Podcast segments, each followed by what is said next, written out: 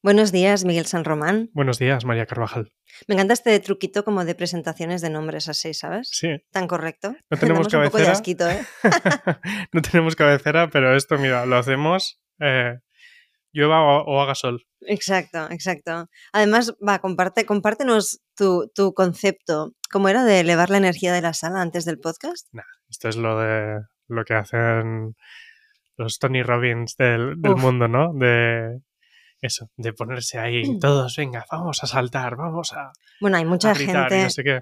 Sí, a mí no me va nada esto. ¿eh? Llámame sosa o llámame persona con cierto sentido.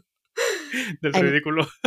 Exacto, exacto. Hay mucha gente que cuando hace directos y estas movidas, va, me voy a poner un poco hater, venga, que aquí en este podcast me lo puedo permitir. Pues hay mucha gente en eso, pues en, en directos o en eventos de estos que se hacen también virtuales y tal, que, se ponen a bailar, tío, y a, a- a cantar y ponen música y tal. Bueno, es interesante porque, porque hay una parte que, que, sí, ¿no? Que, son good vibes, pero a mí la verdad que me pones a bailar ahí y me generaría un rechazo. Es en plan, mm, no soy no soy un monito de feria, ¿sabes? He venido aquí a escucharte, no necesito que me animen para procesar mejor la información, ¿sabes? No son. O sea, es eso, no necesariamente son good vibes. Y, Son fake vibes. y además hay una parte en la que mm, tampoco es algo inclusivo. Mm. No todo el mundo se va a sentir cómodo haciendo eso y no significa simplemente que tengas que dejarte, dejar ir tus miedos y tu sentido del esto y tal, sino que me puedo sentir incómodo, puedo tener problemas de movilidad. Hay, o sea, hay muchas cosas. Puedo estar, mm, o sea, un día de mierda, ¿sabes? Y que no te apetezca hacer esta fake happiness. Pueden pasar muchas cosas, ¿no? Y justamente ser em, la persona que está no pudiendo hacerlo o no sintiéndose conectado con el hacerlo y demás en un entorno en el que el resto del mundo está haciendo eso, es como, yo qué sé, los eventos, bueno, igual me estoy, me lío en la manta la cabeza aquí, como los eventos estos de empresa en los que no, nos vamos a pasar todo el día, que vamos a ir a hacer una carrera y luego vamos a hacer eh, un escape room y no sé qué y no sé cuántos. No, mira, si quiero hacer esto, si quiero hacer esto, lo haré con mis amigos, no en mi empresa. Eh, Aquí no estamos para eh, ponernos a... La empresa no es una familia. No vamos a hacer rafting juntos, no. Igual no me siento cómodo poniéndome un neopreno con todos vosotros delante. Hmm. Y hay muchas cosas así que es como, ah, pero es algo inocuo, ¿no? Es algo como mm, de eso, de felicidad, ¿no? De lo que tú decías, de good vibes. Mm, pues igual le estás creando muchas peores vibes a algunas personas, justamente. Ya ves. eh, hemos ido a saco. Ah, de huello. Bueno, y este ha sido el episodio de hoy. ya Oye, está. Oye, Sí, a mí me encanta. Podríamos hablar de esto. Vamos a destripar toda esta movida. Mira, Mm. pues relacionado con esto, justamente había leído una cosa ayer que me, que me hizo plantearme también como algunas cosas respecto qué? a los emails y notificaciones. Eh, en este caso era alguien en Twitter hablando sobre su experiencia con Airbnb. Ah. Que estaba viajando por un tema eh, personal complicado y ah, se había pues pillado un Airbnb unos días y como que cada email que recibía sobre el viaje era venga, ya listos para viajar, ya se echa la-", ¿sabes? Como muy happy todo y es en plan, mm, pues no sabes si estoy huyendo de mi pareja que me maltrata, estoy viajando por un funeral, algo así y ese, de nuevo, esas good vibes que puede ser porque piensas en viaje, Airbnb, turismo, eh, fiesta, hay un segmento que es justamente todo lo contrario, ¿no? Y eso, em, como que está muy bien pensar en crear momentos que se llaman como de delight, ¿no? En inglés, de, de crear momentos como guays en la experiencia de usuario y en el funnel y tal, y nos lo meten mucho en la cabeza a los que creamos productos digitales, que todo tiene que ser como... Tiene que haber Una un, pequeña fiesta. un bling bling, ¿no? Sí, sí, como el, el emoji aquel o la animación que hicieron en- en MailChimp en su día, ¿no? Cada vez que mandabas la newsletter o festival, ¿no? Claro. Está guay, ¿eh? Sí, pero claro, por ejemplo, em, pues yo qué sé, que cuando, o sea, Facebook me parece dejó de felicitar el, el Día del Padre por un motivo, ¿no? Pues porque no sabes si esa persona sigue estando, si tienes una buena relación realmente con esa persona, hay muchos, hay muchas cosas ahí, ¿no? Y ese positivismo mm, puede hacer muchísimo daño. Sí. Hmm. Esto es un tema interesante realmente, porque creo que todos podemos hacer como la autorreflexión al respecto.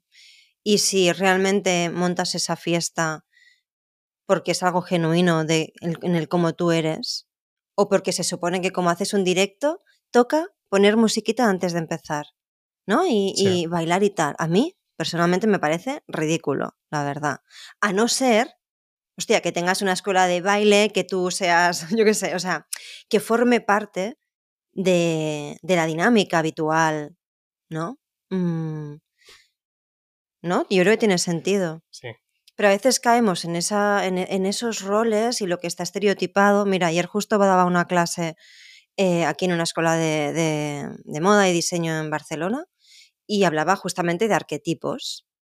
¿No? A nivel de estrategia de marca, pues bueno, ¿no? Es algo muy útil pensar en apoyarte en esos arquetipos que están definidos. De hecho, mira, Tony Coulomb tiene un episodio sobre esto. eh, de hecho, le mencioné en las slides en plan, oye, a quien le interese esto, mm, para mí es una referencia y es un episodio que son creo que 25 minutos que lo explica muy bien, ¿no? Sí. Y apoyándose pues en un modelo concreto y demás. Pero claro, también les comentaba a los alumnos, esto es una manera de verlo, pero también muchas veces caemos en el rol de que si se supone que tienes una marca, yo qué sé, de lencería, pues debemos apoyarnos, ¿no? En este arquetipo del lover, ¿no? Porque eso tiene que ser sexy y demás. Y estamos perpetuando una serie de estereotipos y roles de lo que se supone que deberíamos hacer. ¿no? Y yo y ayer les compartía justamente esta reflexión de decir, mira, esto es una herramienta para estructurarnos un poco mentalmente, pero quizás la gracia justamente es pensar cómo uno se posiciona en relación a eso y quizás adoptar un nuevo papel que es un híbrido de varios o una nueva manera de, de verlo, simplemente. A lo mejor hay un hueco, ¿no? En el cómo se ve ese, ese producto, ese servicio concreto en relación al ecosistema. Entonces, este típica, estas cosas típicas, ¿no? Que, que a veces creo que hace la gente, pues porque se supone que toca, o porque menganito, menganita, que tiene muchos followers, lo hace, y caemos en eso. Y yo a veces lo veo como falso y forzado. Y tienes razón que me parece una reflexión súper buena la que acabas de hacer en relación al tema de que eso muchas veces no es inclusivo no es accesible. ¿No? Sí. Y, y creo que es muy violento. Puede ser muy violento porque incluso me pasa a mí a veces, me pasa muy a menudo, es algo que me hace a mí dejar de seguir cuentas o di- directamente no seguir a determinadas personas o referentes y tal, que hay un tono constante de como siempre buena energía, siempre como em, la energía está como a tope y me parece como poco real. Y hay Mm. veces que comparten sus mierdecillas, pero ya porque te están vendiendo una historia detrás. Y es como, ok, yo qué sé, ¿sabes? Em, Sí. lo veo artificioso, ¿sabes? Bueno, entonces un poco todo lo que hablábamos creo que, que parte de ahí. Que no tenemos por qué hacer nada artificioso realmente. No tenemos que. No, y es que además. mm, bueno, es lo que tú dices, ¿no? Son recursos, ¿no? O incluso, pues, esto que comentas de los arquetipos y demás. Son cosas que naturalmente tienen un valor increíble. Son maneras de poder organizar. eh, o sea, crear unos esquemas mentales. Y todo esquema mental y todo modelo mental es útil. Sobre todo cuando son comunes. ¿No? Claro. Porque estamos acostumbrados a leer libros, ver películas y hay unos, hay unos arquetipos justamente Sí, ahí, ¿no? El villano, sí. el héroe. Hay, hay patrones, claro. Exacto. Em, entonces, el ser capaz de identificarlos y demás está muy bien. Eso no eh, reemplaza el hacer el trabajo de desarrollar una voz que es tuya y que tiene un impacto en los demás que buscas. Lo digo porque, por ejemplo, el tema de, como tú dices, de siempre happy, siempre a tope, en muchos casos yo lo percibo como, em, como la respuesta fácil.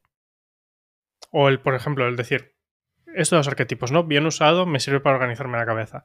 Mal usado, si soy vago, es mm, elijo uno de esta, de esta rueda, ¿no? Elijo, elijo un personaje y hago esto. Pues vas a ser igual ese arquetipo, pero vas a ser un arquetipo mediocre, porque no has desarrollado tu propia voz. Exacto.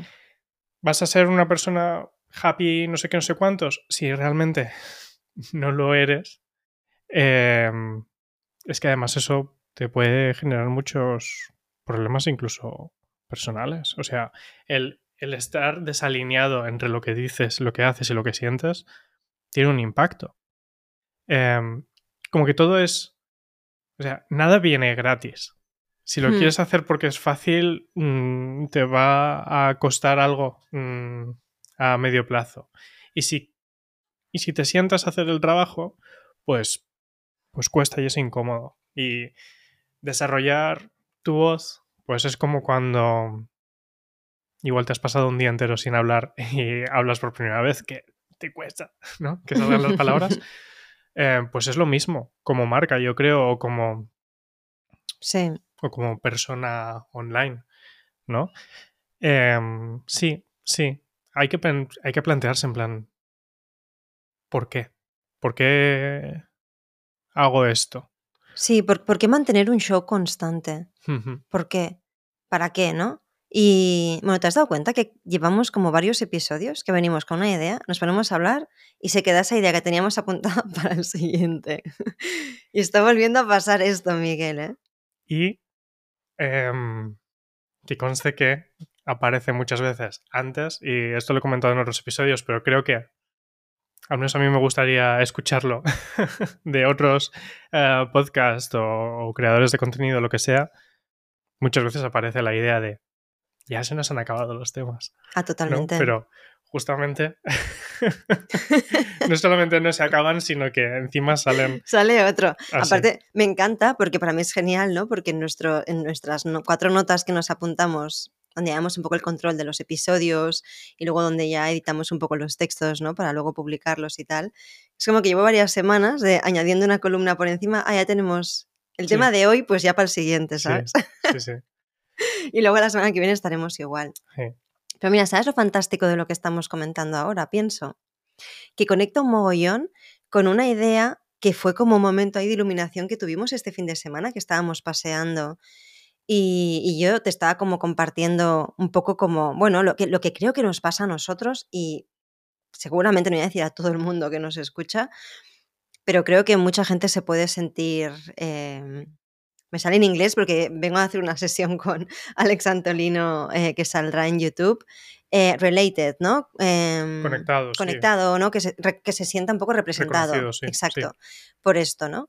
Y, y, es justamente el tema de, de lo que bueno, que es muy fastidiado y muy complejo, pues crear contenido justamente. Llevamos varios episodios hablando de esto, en algunos momentos estamos trabajando en ello. Mira, yo tengo la suerte de que eh, Alex Antolino, pues mira, me incluyó en este grupo y la verdad que va genial, pues está, en su canal de YouTube. Estas sesiones que estamos haciendo en directo o grabadas, pero luego las publica. Y justo está utilizando el, ejemplo, o sea, me está utilizando a mí y Otter como caso para eh, hablar de ciertas cosas. Y claro, hago de cada sesión eh, pensando en plan, hostia, eh, a reconstruirlo todo, ¿no? Y realmente, bueno, a mí me, o sea, y me encanta ¿eh? los planteamientos que tiene. Claro, todo el rato yo lo que pienso es, hostia, ¿cómo se puede llevar esto al terreno del día a día? ¿Cómo aplicarlo y tal? También cuando pues uno quiere mm, comunicar lo que hace y vender también, ¿no? O sea, que, haya un negocio, ¿no? También. Bueno, entonces creo que todos tenemos como estas dudas con la cantidad de impactos visuales y formatos y canales que tenemos. Entonces, bueno, es muy fácil sentirse desbordado. A no ser que tengas eh, mucha pasta y un super equipo y esto sea simple y tú estés simplemente como mm, visualizador del asunto y no estés implicado, porque a la que estás implicado, como me pasa a mí, especialmente en el caso de Otter, hostia, eh, pues surgen muchas dudas, ¿no? ¿Qué, ¿Qué, esfuerzos pongo del equipo para esto? ¿Qué resultados hay? ¿Dónde recorto? ¿Dónde optimizo? O sea, es constantemente eso, ¿no? Sí. Porque hay alguien que se ocupe de la parte más de creación de contenido y tal, al final, pues yo estoy un poco detrás de la estrategia de todo eso, ¿no? Sí. Entonces, bueno, se plantean como muchas preguntas. Y hay muchas veces que dices, o sea, ¿vale la pena todo esto? Por X porcentaje, sí, de leads que vienen de contenido que son orgánicos. Hostia, no lo sé. O sea, claro que vale la pena, pero se me plantean muchas preguntas, ¿no? Y justamente hablábamos de esto el fin de semana, ¿te acuerdas? Sí. Y, y bueno, hay una parte en la que, en la que pues justamente, ¿no? Empezamos a hablar de, de la importancia, yo pienso que es como sirve el caso de Otter, pero si tienes una marca personal, ahí va a, a, huevo, como para hacerlo así. Y esto es lo que yo intento, al menos con mi marca personal, ¿no? Como de, de no, de no generar todos esos artificios alrededor. No hay que montar ningún show. O sea, ¿qué pasaría si fuéramos más random con las cosas que compartimos? Sí. Hostia, poder ser más naturales, no estar todo el rato pensando en optimizar lo que hacemos, porque hay un punto en el que creo que se pierde la parte humana. Y a mí me, me da la sensación, también por el feedback que recibo, lo que me comentan, ya no solamente personas con las que trabajo, sino gente que me sigue a lo mejor por Instagram especialmente. Creo que estamos sedientos, sedientos, alguno de nos, algunos de nosotros, estamos necesitados de confirmar que siguen habiendo otras personas que lo único que queremos es conectar con otros, eh, compartir nuestras ideas. Y por supuesto, sí, puede que ofrezcamos, ofrezcamos también servicios, pero como un contenido no tan preparado. Estoy un poco cansada de la gente que habla como si fueran periodistas en un telenoticias. ¿En serio? ¿Qué es eso? O sea, yo ahí no veo una persona, veo un producto. Sí. ¿Sabes? Y creo que hay un espacio para este otro planteamiento. Mira, este podcast es un ejemplo. A mí me da igual que no tenga una mega performance. Es que lo hago porque me apetece. Y como sé que hay gente al otro lado, aunque sean cuatro personas, que me digan, hostia, ha parado el coche para escuchar este episodio, pues mira, ya está, ¿sabes? Para mí tiene sentido. Uh -huh.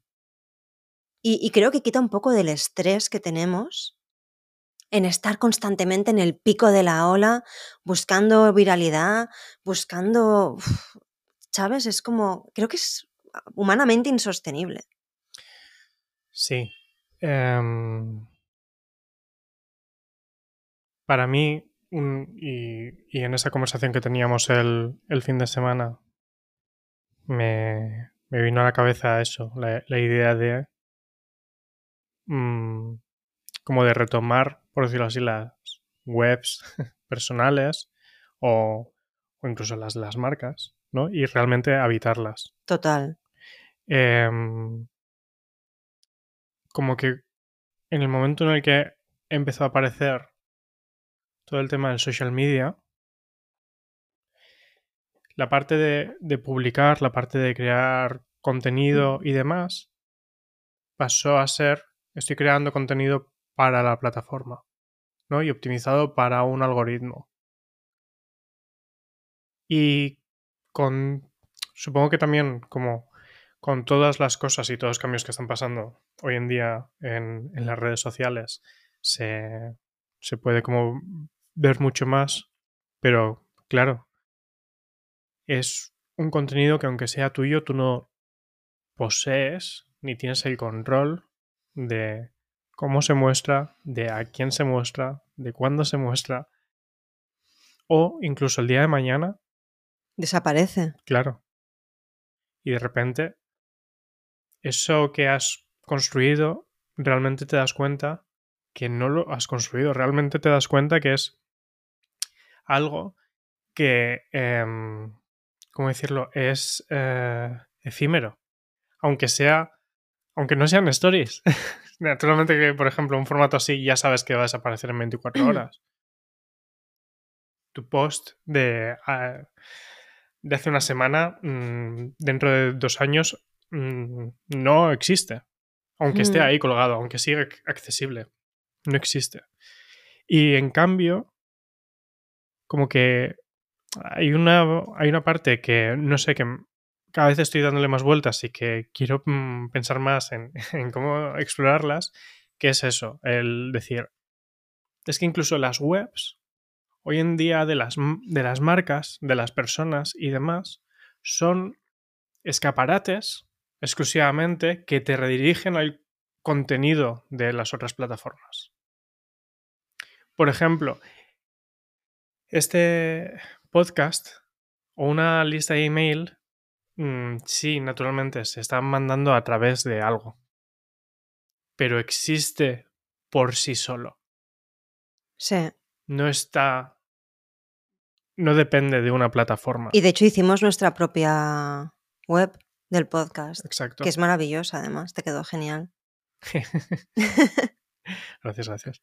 Eh, pero yo creo que el tema es ese, ¿no? Es decir, ¿y cómo podemos como volver a eso? Y no significa desaparecer de las redes sociales.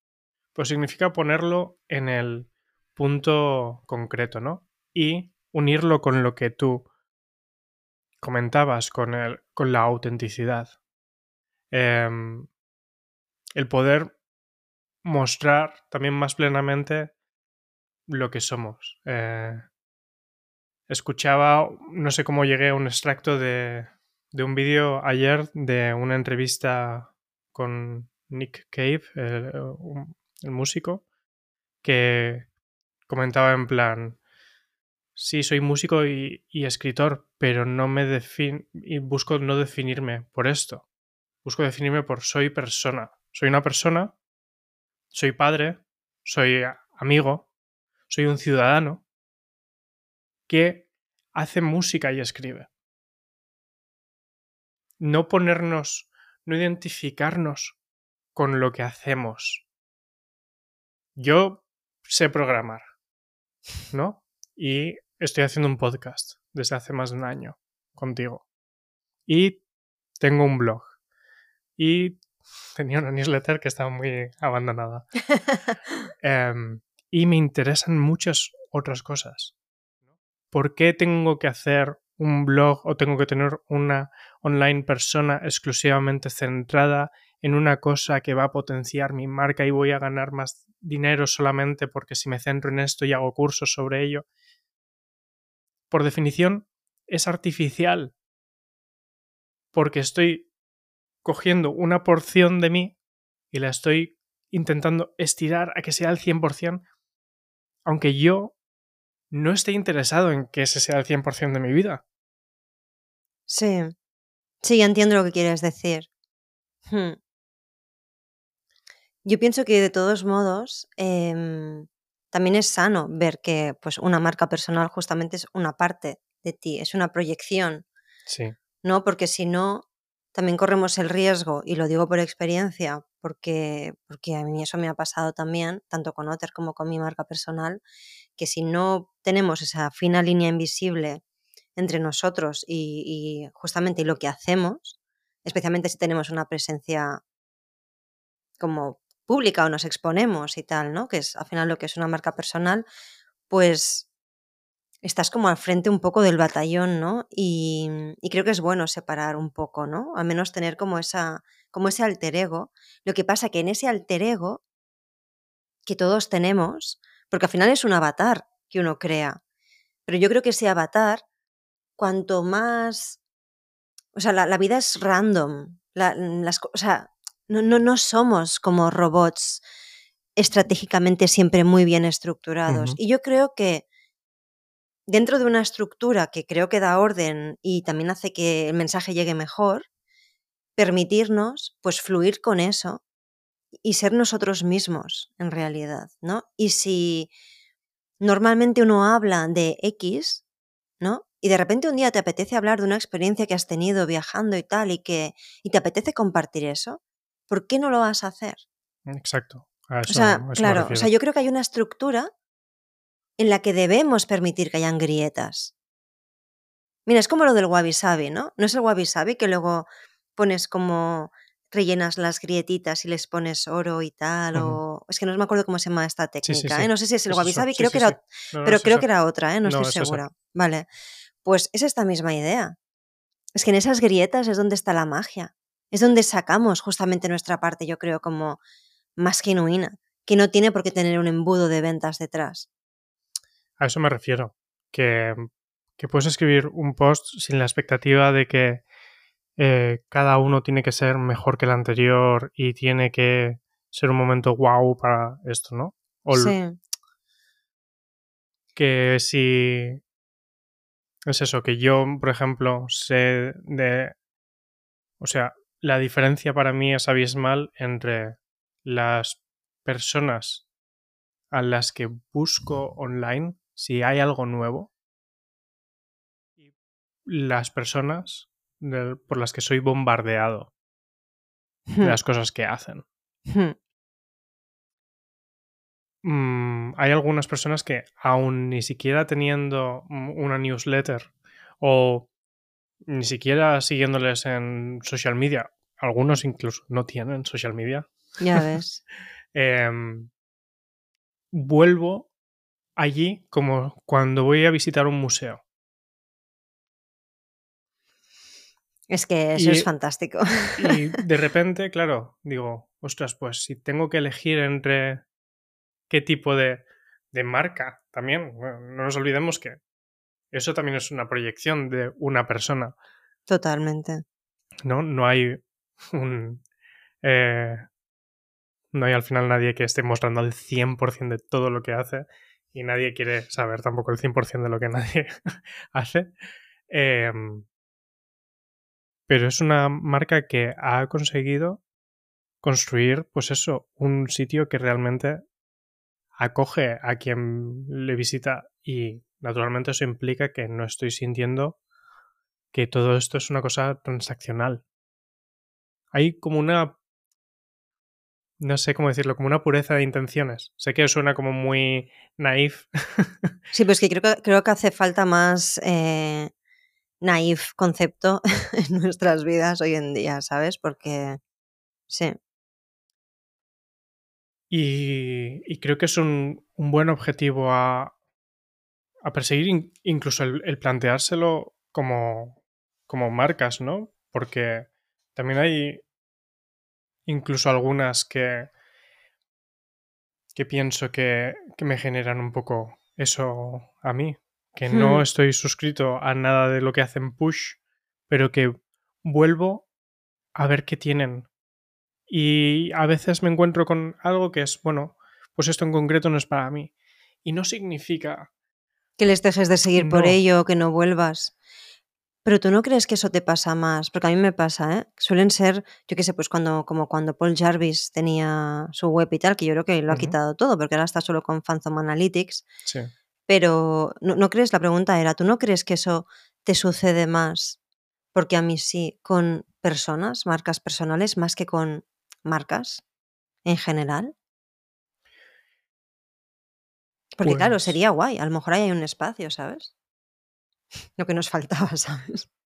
Pues yo creo que creo que sí que me pasa con algunos productos, con algunas marcas, con algunos equipos. ¿Tipo, Eh, ¿tipo cuál? Fathom Analytics, por ejemplo, Bueno, exacto, es justamente un ejemplo para mí de Sí, cierto. em, no estoy suscrito a su newsletter, pago por el producto para mi web personal, para no tener movidas de banners de cookies y demás. Como no hago campañas, me puedo permitir un poco eh, no tener Google Analytics. Em, pero voy un poco, de vez en cuando es eso, voy al blog, ¿no? ¿Qué hay, qué hay de nuevo ahí? Hmm. Em, o el podcast. Creo el- que se llama Above Board, ¿no? Sí. O el podcast. Mm, que de hecho yo creo que ni siquiera tampoco lo sigo. Igual en Spotify. Yo sí, yo sí que lo sigo. Pero es eso, a veces me doy cuenta que estoy como paseando por su listado de episodios. Sí. Basecamp. También sería otro ejemplo. Eh, Linear, que es la, Ah, wow. el, o sea- el producto este para eso de gestión como de proyectos, de, de equipo, de gestión de tareas y demás. em, porque tienen de nuevo, hay un nivel no solamente de, de detalle y de cuidado en, las cosas que hacen, que para mí pues es algo que importa y, me puedo pasar por ahí para inspirarme, pero um, tienen una, como una voz única. Y no siento que mm, el contenido que tienen esté hecho para mmm, que Google les ranquee mejor. ¿Sabes? A lo que me refiero. Sí. Que no es. Que realmente es. Esto lo hemos hecho porque tenemos una idea muy clara de cómo queremos organizar nuestro pensamiento y cómo queremos que tú recorras esto. ¿Y no crees que eso pasa también un poco? Porque, por ejemplo, a ti y a mí estas cosas nos fascinan, ¿no? Uh -huh. Y, o yo qué sé, o, que es que no sé si pasa un poco como con, en, el, en, el, ecosistema tech, development, eh, como que eso se puede apreciar más quizás, o hay un producto así y flipamos y la gente sigue al fundador y hay como un poco como de hype, ¿no? Cuando hay un producto de este tipo, hay como más quizás cultura sobre esto, pero por ejemplo en Otter, que a mí me encantaría tirar por ese camino y bueno, ahora estamos en un proceso de cambio bastante heavy, Uh -huh. Pero yo creo que, fíjate, ¿no? Que nosotros hemos tenido una imagen hasta ahora bastante tech en el sentido de en Uh la web, súper neutral, muy limpio. Hemos apostado un poco por esa, porque al final somos una plataforma digital, o sea, no hacemos muebles a medida nosotros como equipo, ¿no? Uh -huh. Pero yo creo como que la, la gente no entiende eso tanto o, o, ¿sabes? Es como falta lo humano, falta más el mueble, tal, ¿no? Y claro, es verdad. Pero es como que si tienes lineal, porque hablas de productividad, parece, o no, o, o, PayPal, yo qué sé. Eh, ay, me sale otra. ¿No es Verse? Bueno, no sé. Eh, en fin, otras apps, ya uh -huh. sea fintech, eh, eficiencia, uh -huh. cron, eh, mm, calendario, productividad, que ya están en ese punto de herramienta digital. Pero con Otter siempre creo que hay una fricción de que sí, es que somos una herramienta digital, pero para un público muchas veces no digital. Pero es ahí a, ¿Sabes? A... Y eso a mí a veces me genera como cortocircuito. ¿eh? Sí. Pero es ahí a donde voy, ¿no? Por ejemplo, creo que justamente en los casos que, que estoy comentando, es que las cosas que están compartiendo no necesariamente acaban con un call to action de cómprame. Por ejemplo, Linear creó una landing page que era una oda a la web. Ah, sí, yo creo que esto lo vimos juntos. ¿No? Y, era un, y otra que es su, su manifiesto de cómo organizan los proyectos ellos y tal. Es que es brutal. En plan de, eso lo compartimos mmm, para encontrar a los raros del planeta que son como nosotros. Y creo que eso aplica a, a todas las marcas. Hmm. Creo que, por ejemplo, en el mundo del mueble, no he visto ninguna marca que tenga una presencia online que no sea exclusivamente un e-commerce y que sea, bueno, pues, pues aquí están los muebles. No hay una... No he encontrado yo un discurso que me haya hablado a mí. Sí, yo tampoco. Pero, por ejemplo, hay tiendas físicas a las que voy por la sensación que me, que me pueden generar, ¿no? Porque me inspira estar en esa decoración, ¿no? O porque incluso las personas que me están atendiendo tienen una personalidad en concreto. Sí, sí, ya sé a cuál te refieres. Sí, totalmente. Mm, entonces, yo creo que, que sí, que hay una posibilidad de, de, de llevar eso a la, a la web. Hmm. Que hay más ejemplos igual, o que puedo pensar más ejemplos que son eh, más técnicos. Creo que sí, pero creo que también tiene que ver con que muchos son eh, indie makers, ¿no? Muchos son gente que están, pues a la vez son capaces de diseñar y programar y crear experiencias totalmente custom, no Sí. han tenido que comprar un template para hacerlo. Y entonces son capaces de transmitir su voz de una manera más directa porque son capaces de hacer esa cosa, ¿no? Por ejemplo, el El ejemplo de que Nomad ponías- List, ¿no? También, Sí. o sea, Exacto, El exacto. de Nomad List es el ejemplo perfecto. Ay, no me sale su nombre ahora. Pieter Levels. Pieter Levers, exacto. O por ejemplo, lo que comentabas de Cron. Cron tiene un detalle que no les aporta nada de dinero. Em, pero es un detalle que he visto mucha gente que les ha fascinado. El avatar en Twitter de la cuenta de Cron, que es una aplicación que es un calendario, Sí. cada día cambia con el día del mes. Ah, es verdad, es verdad, qué Pues, bueno. Eso significa que seguramente alguien, seguramente el fundador o cofundador, Cada día están pequeños, cambiando. Bueno, no. Hicieron un programita para actualizar de manera automática cada día ese avatar, ¿no? Qué guay. Y después podrían haber lanzado una funcionalidad un poco antes. Sí, pero esto habla de, de cómo nosotros nos mola presentarnos al mundo. Bueno, y aparte, por ejemplo, este mismo detalle se ve. A mí me encanta leerme las newsletters que manda el fundador. Cada vez hay una nueva funcionalidad y te explica y tal. Desde el principio me flipa. O sea, hay cosas que, bueno, sí, mm, vale, ¿no? Y, y tal, pero está tan limpio, tan guay. Y hay una voz tan como work in progress de te estoy enseñando lo que estamos cocinando. Ni trampa ni cartón. Exacto, ni trampa ni cartón. Mira, sí, sí. Mm, yo pienso que hay un espacio en esto. Ojalá que el nuevo diseño.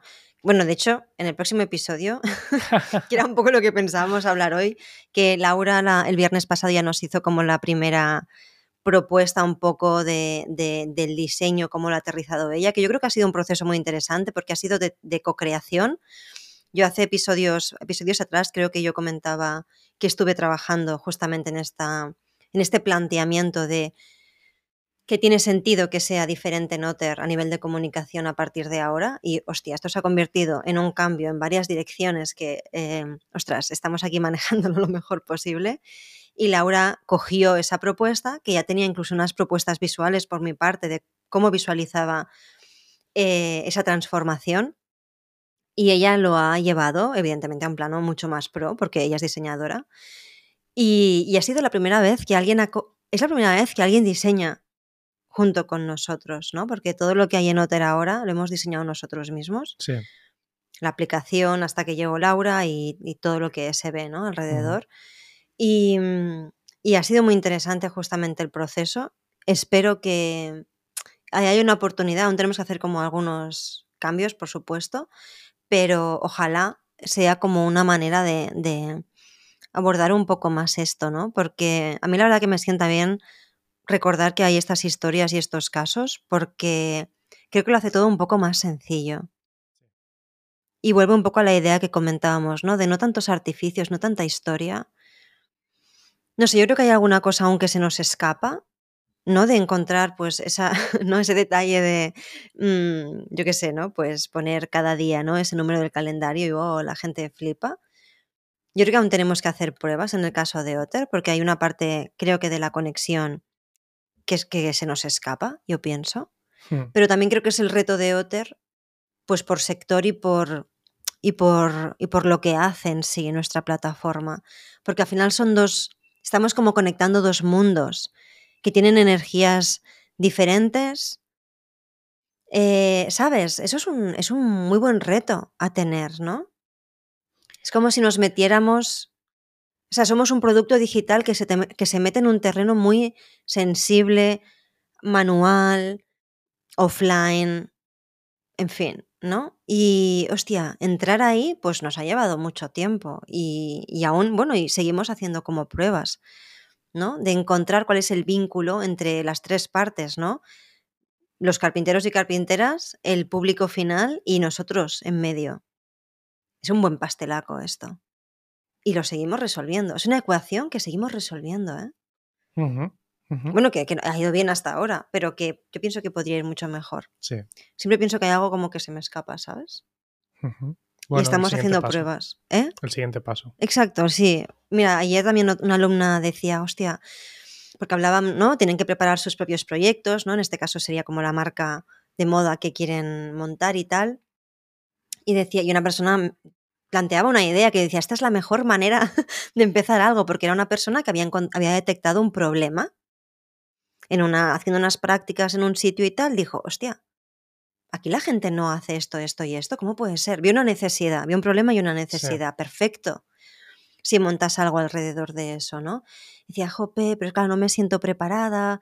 y me decía a mí, no, claro, tú ya tienes como los contactos y la sabiduría y no sé qué. Y digo, sí, pero, pero no la tenía cuando empecé. Y creo que también es importante recordarnos, ¿no? Esto puede ser como una buena conclusión también quizás, que en una fase, ya sea la inicial o una intermedia, hay unos problemas, pero en, en otras fases, como nos pasa a nosotros siete años después, hay otros problemones. Sí. O sea, los problemones, las incógnitas y los cabos a atar creo que nunca se acaban. No, no, para nada. Entonces, esa sensación a veces de que no nos sentimos listos para ese siguiente paso pasa al inicio, durante y todo el rato. Hmm, hmm. Solamente que lo único que cambia es la dimensión del tema y el problema en cuestión. Con lo cual, por eso pienso que pensar un poco desde este planteamiento de quitarnos artificios y demás, pues es bastante sano y agiliza mucho las cosas porque ya es suficientemente complicado resolver todos esos problemas que se van presentando, que si encima tenemos que añadir una capa, ya no digo fake, pero forzada o porque se supone que, yo creo que cagada, ¿sabes? Cagada no porque esté mal, sino porque es que te vas a cansar. No va a llevar a un momento de resolución. No. No, no. puedes decir en plan, bueno, sí, lo hago ahora para conseguir X y luego más adelante lo haré más auténtico. No, te estás atrapando. Exacto, exacto. Así que, bueno, em, este episodio empezó con un momento de haterismo que nos ha llevado, espero que a, reflexiones interesantes para todos y todas las que estáis por aquí. A mí me ha servido un montón volver a recordar un poco estas, estas cosas. Estamos bastante en un momento de, estar en obras y pienso que este es el tema perfecto para el episodio que viene, como para un poco también, hemos destripado un poco los bailecitos que se monta la gente cuando hace directos, pues la semana que viene destriparemos un poco eh, nuestro propio proceso también de trabajo, de diseño y cómo lo estamos gestionando, porque yo ahora me siento un poco en el puñetero caos, con perdón, pero llevándolo bien, llevándolo bien, todo controlado. Claro que sí, claro que sí. Em, pues nada, em, hasta aquí, ¿no, Miguel? Pues sí. Yo creo que lo tenemos.